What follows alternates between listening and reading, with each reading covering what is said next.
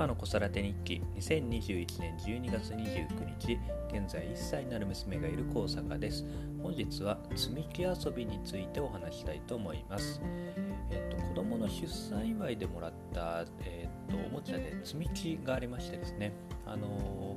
いろいろこうおもちゃで遊ぶ中で積み木遊びも大好きでしてですね。あの遊び始めた頃はあのまず箱の中からこう積み木を取り出すという、まあ、手のひらサイズのですね、えー、とものになるので、えー、と手に取りやすいものになるんですけれどもそれをなんか取ってで、えー、と取ってで掴んででだんだんあの2つぐらいこう両手に持ってカチカチカチカチってこう音を鳴らしたりだとか、まあ、そんな感じで最初は遊ぶことが多かったんですけれども今月に入ってですねちょっと遊び方が変わりまして、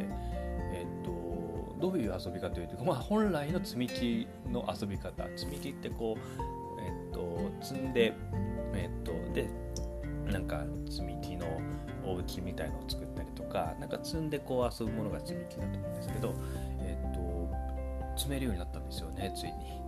まあ、積めるって言っても本当に1個乗せるぐらいなんですけれども、えっと、四角い正方形のブロックがあってでそれの、えっと、上にえーと、もう一個同じ積み木を乗せるという動作がですねできるようになりまして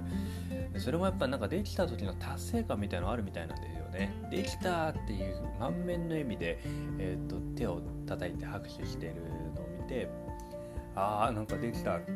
嬉しいんだなということで。でそれも最初はなんかたまたまなんかあの上に乗っかったみたいな感じだったんですけれどもだんだんだんだんそれ上手になってきてえっ、とちゃんと狙ってですね。まだまだちょっと難しいのでなかなかこう安定せずにポロッと落ちちゃったりとかして難しいところはあるんですけれども、えーと、だんだんだんだんこう狙ってこう詰めるようになってですね。でそこからなんか上に積んであるものを別のブロックのところに移したりとか、まあ、そういうところもなんかだんだんできるようになってきていやーなんか遊びのまあでき自分でできる幅がまた広がったなというふうに感じてます。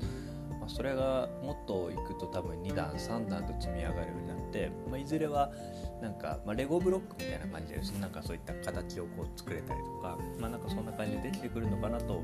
えいうふうに思いますので、まあ、またこのなんか1歳になるとですねこう、まあ、